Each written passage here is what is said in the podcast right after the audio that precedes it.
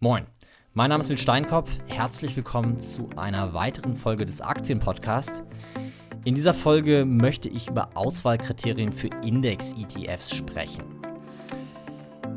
Ich habe die Folge bereits letzte Woche aufgenommen. Da gab es leider ein Problem mit der Tonspur, deswegen wird diese Folge jetzt nochmal eingesprochen. Der Inhalt ist der gleiche.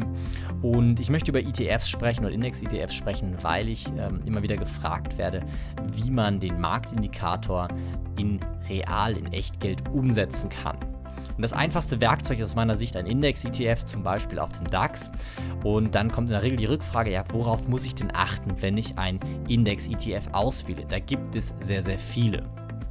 Das ist richtig, es gibt sehr viele Index-ETFs. Ich achte im Prinzip immer auf die folgenden Punkte. Man muss dazu sagen, ähm, bei Index-ETFs kann man nicht so viel falsch machen, aber ein paar Punkte sind zu beachten. Das fängt an mit dem Fondsvolumen. Aus meiner Sicht muss ein Index-ETF mindestens 100 Millionen ähm, Euro oder Dollar Anlagevolumen haben, aus zwei Gründen. Der erste Grund ist die Liquidität, da komme ich später darauf zu sprechen. Der zweite Grund ist dass bei einem Fondsvolumen kleiner 100 Millionen ähm, die Gefahr der Liquidation besteht.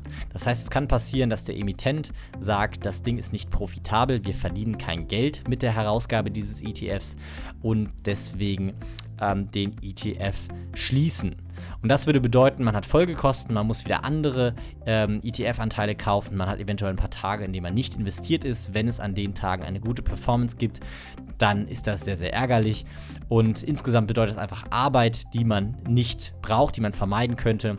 Und deswegen betrachte ich nur Fonds oder nur ETFs mit einem Anlagevolumen größer 100 Millionen. Der zweite Punkt ist das Fondsalter.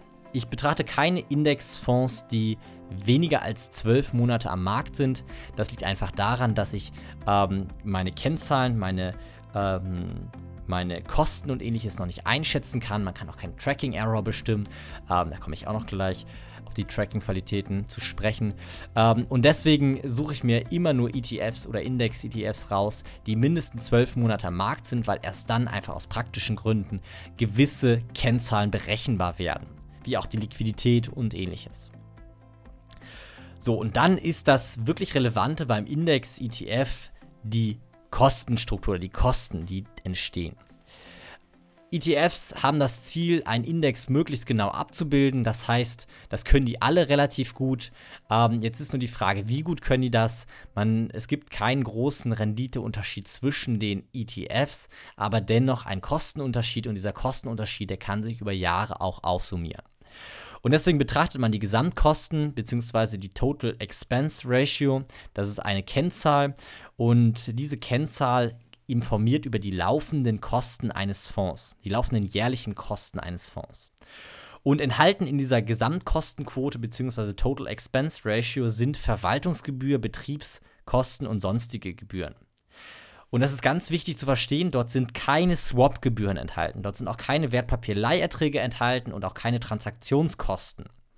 Ähm, also man muss sich klar machen, die Gesamtkostenquote heißt zwar Gesamtkostenquote, aber es werden nicht alle Kosten dort betrachtet. Swap-Gebühren, also Gebühren für ähm, Tauschgeschäfte im Prinzip oder Tauschtransaktionen und Wertpapierleiherträge, das sind Gebühren, die für die Vermietung von Aktien an Leerverkäufer äh, genutzt werden, sind, ähm, die kommen uns zugute, also es sind Gebühren oder Kosten oder ähm, ähm, Einnahmen, die wir, die wir im Positiven verschreiben können, sind aber dennoch nicht enthalten in der Gesamtkostenquote.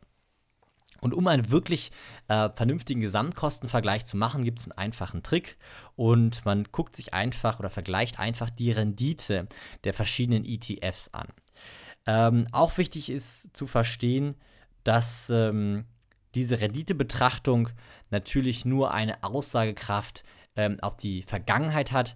Auf die Zukunft oder in der Zukunft kann man da nicht viel ähm, oder kann man nicht alles für bare Münze nehmen, aber dennoch wird es wahrscheinlich so sein, dass die Fonds, die mit einer besonders mit besonders niedrigen Kosten zurechtkamen, auch in Zukunft geringere Kosten haben werden als ähm, die Alternativen. Der nächste Punkt ist die Tracking-Qualität. Wie gesagt, das Hauptziel eines Index-ETF ist es, einen Index nachzubilden. Ein Index ist ein hypothetisch berechneter ähm, äh, äh, Aktienkorb und wir versuchen mit einem ETF diesen hypothetisch berechneten Aktienkorb in realem Geld nachzubilden. Und der Unterschied zwischen dem hypothetischen Aktienkorb und dem realen, der realen Welt ist, dass ähm, wir Aktien die erwerben müssen und zwar zu einem Marktpreis und dieser Marktpreis abweichen kann von dem hypothetischen Marktpreis, den wir bei der Indexberechnung betrachten, weil alleine unsere Transaktion eine Marktpreisveränderung hervorruft.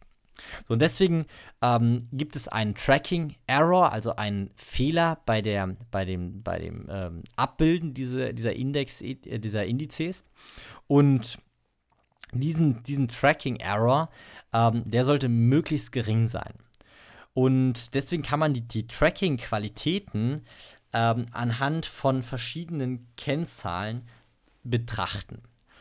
Und wichtig ist aber zu verstehen, dass am Ende häufig ein ETF auch aus anderen Gründen abweichen kann als aus Tracking-Error-Gründen. Nämlich zum Beispiel auch auf, aus Dividendensicht.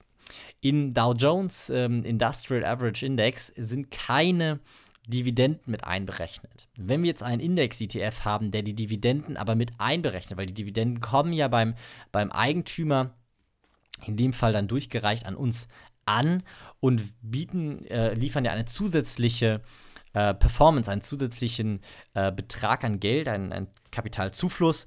Und dieser Kapitalzufluss, der spiegelt sich natürlich in dem ETF-Kurs nieder.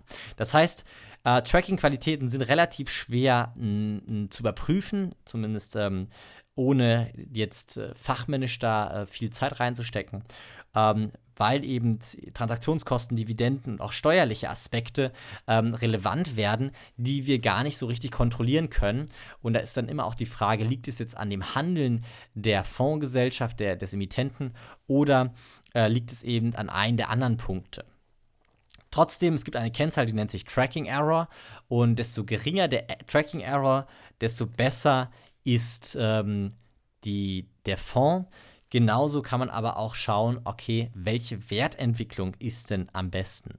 Auch da wieder nach einem Performance-Vergleich gucken und dann den ETF nehmen, auf, natürlich auf den gleichen Index, ähm, der die höchste Performance aufzeigt. Und äh, da möchte ich auch noch mal drauf eingehen, auf diesen Performance-Punkt. Ähm, eben bei der Betrachtung der Performance sind eben alle Einflussfaktoren inkludiert. Wir betrachten alle Einflussfaktoren äh, nicht nur die Verwaltungs- und Betriebsgebühren und die sonstigen Gebühren, sondern auch Gebühren für eventuelle Swap, Transaktionsgeschäfte, für Wertpapierleiherträge. Ähm, wir betrachten Transaktionskosten im Allgemeinen, wir betrachten die Dividenden, die steuerlichen Aspekte und, und, und und können damit eben sicher gehen, dass die Rendite oder der, ähm, die Kosten, sage ich mal, die Einflussfaktoren auf diesen ETF alle inkludiert sind. Vergleich ähm, im Praktischen ist über zwei, zwei Wege möglich. Der eine Weg ist, man schaut sich einfach die, die Jahresperformance oder die Dreijahresperformance an und vergleicht die. Die Alternative ist, man nutzt ein Chart-Tool wie zum Beispiel Trade, ähm, TradingView, legt dort die Charts übereinander und ähm, schaut dann eben, welcher Chart die beste Entwicklung hatte. Der nächste Punkt, den ich ansprechen möchte, ist Liquidität. Ich habe es beim Fondsvolumen schon mal angesprochen gesagt, ich komme später darauf zurück. Jetzt ist später. Liquidität ist der nächste Punkt. ETFs werden an Börsen gehandelt.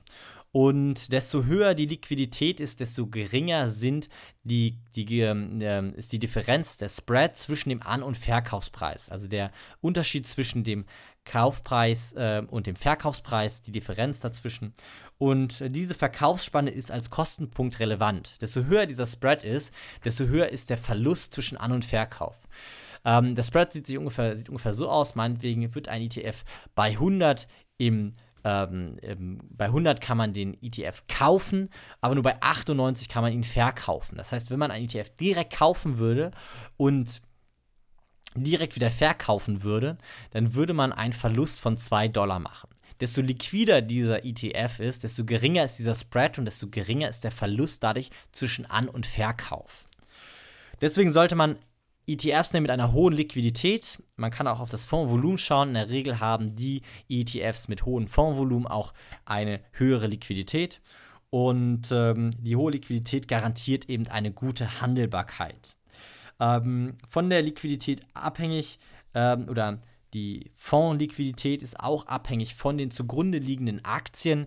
Wenn wir ähm, ETFs auf einen und den gleichen Index vergleichen, ist das irrelevant, aber natürlich ist ein ETF auf Small Caps viel weniger ähm, liquide als ein ETF auf Large oder Giga Caps.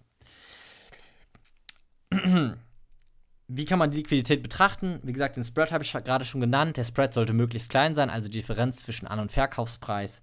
Oder ähm, alternativ das Volumina, also die gehandelten Anteile in oder das, ähm, das gehandelte Kapital in diesem ETF sollte möglichst groß sein. Weitere Punkte sind zum Beispiel noch das Fondsdomizil. Das kann man dann noch ähm, äh, zusätzlich betrachten. Also wo kommt der Fonds her? In der Regel kommen Fonds aus, äh, in Europa aus Irland und Luxemburg, einfach aus steuerlichen und rechtlichen Bedingungen. Da sind die Gegebenheiten am günstigsten. Ähm, gilt natürlich auch für die Steuerlast der Emittenten.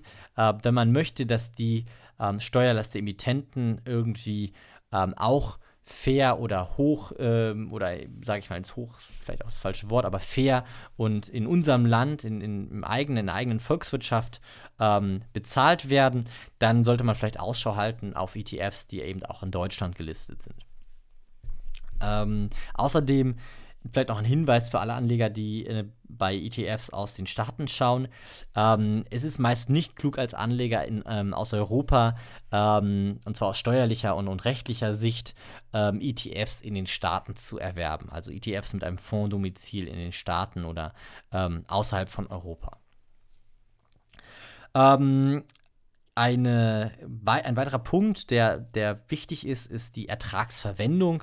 Ähm, das bedeutet also, wie der Fonds aufgebaut ist, ähm, werden Gewinne ausgeschüttet oder werden Gewinne thesaurierend verwendet. Das heißt, wenn Dividenden und ähnliches gezahlt werden, was passiert mit diesen Dividenden? Werden diese Dividenden genutzt und dem, dem Eigentümer dann ausgeschüttet? Das heißt, man bekommt eine Barauszahlung zur freien Verfügung auf sein Konto oder werden die Dividenden im, im Fonds quasi reinvestiert. Das kann aus steuerlichen Gründ, äh, ähm, Gründen äh, äh, Sinn machen, dass man einen Fonds nimmt, der thesaurierend ist. Das muss man aber im Einzelfall mit seinem Steuerberater besprechen. Ähm, ich wollte nur darauf hinweisen, dass es diese beiden ähm, Arten gibt, also thesaurierende, ausschüttende ähm, und ausschüttende Fonds. Und ähm, dass man eben darauf achten sollte. Ein weiterer sehr wichtiger Punkt, der kommt zwar relativ spät in dieser Folge, aber er ist sehr wichtig, ist die Replikation. Und zwar ist die Frage, wie wird der Fonds aufgebaut? Man kann einen Fonds künstlich, synthetisch abbilden, zum Beispiel über Swaps, sogenannte Tauschgeschäfte. Ähm, der Vorteil daran ist, dass diese Art und Weise der Replikation sehr günstig ist und sehr präzise.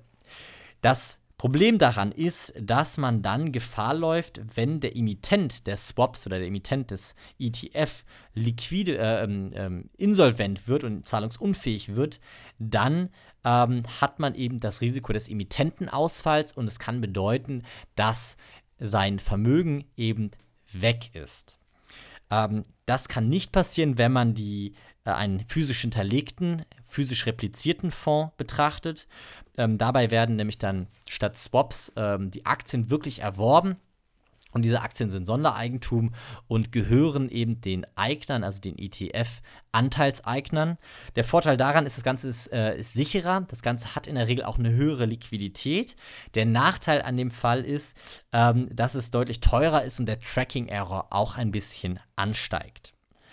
Ähm, der Anbieter ist auch noch zu betrachten. Ich habe gerade schon ein bisschen über den Emittenten gesprochen.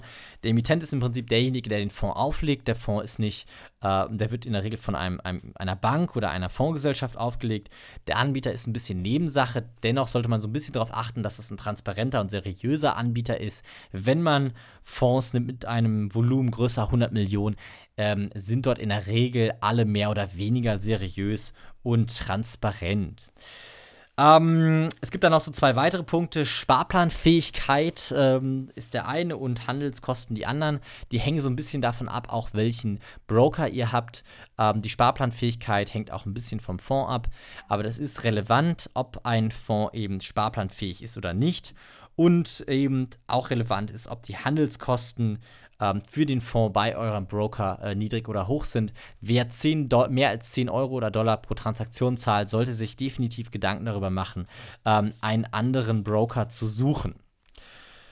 Ansonsten soll es das für heute gewesen sein. Ich hoffe, ähm, alle Fragen, die du zu dem Thema Auswahl für einen Index-ETF oder ein ETF im Allgemeinen hattest, wurden beantwortet. Falls nicht, kannst du mir gerne eine E-Mail an podcast.nilssteinkopf senden. Alternativ kannst du auch in der Aktien-Podcast-Community deine Fragen stellen. Und ähm, wenn dir diese Folge gefallen hat und du noch keine Bewertung bei iTunes abgegeben hast, würde ich mich über eine 5-Sterne-Bewertung bei iTunes freuen. Und ansonsten, wie gesagt, soll es das für heute gewesen sein. Ich wünsche dir einen erfolgreichen Tag. Ähm, bis zum nächsten Mal. Ciao.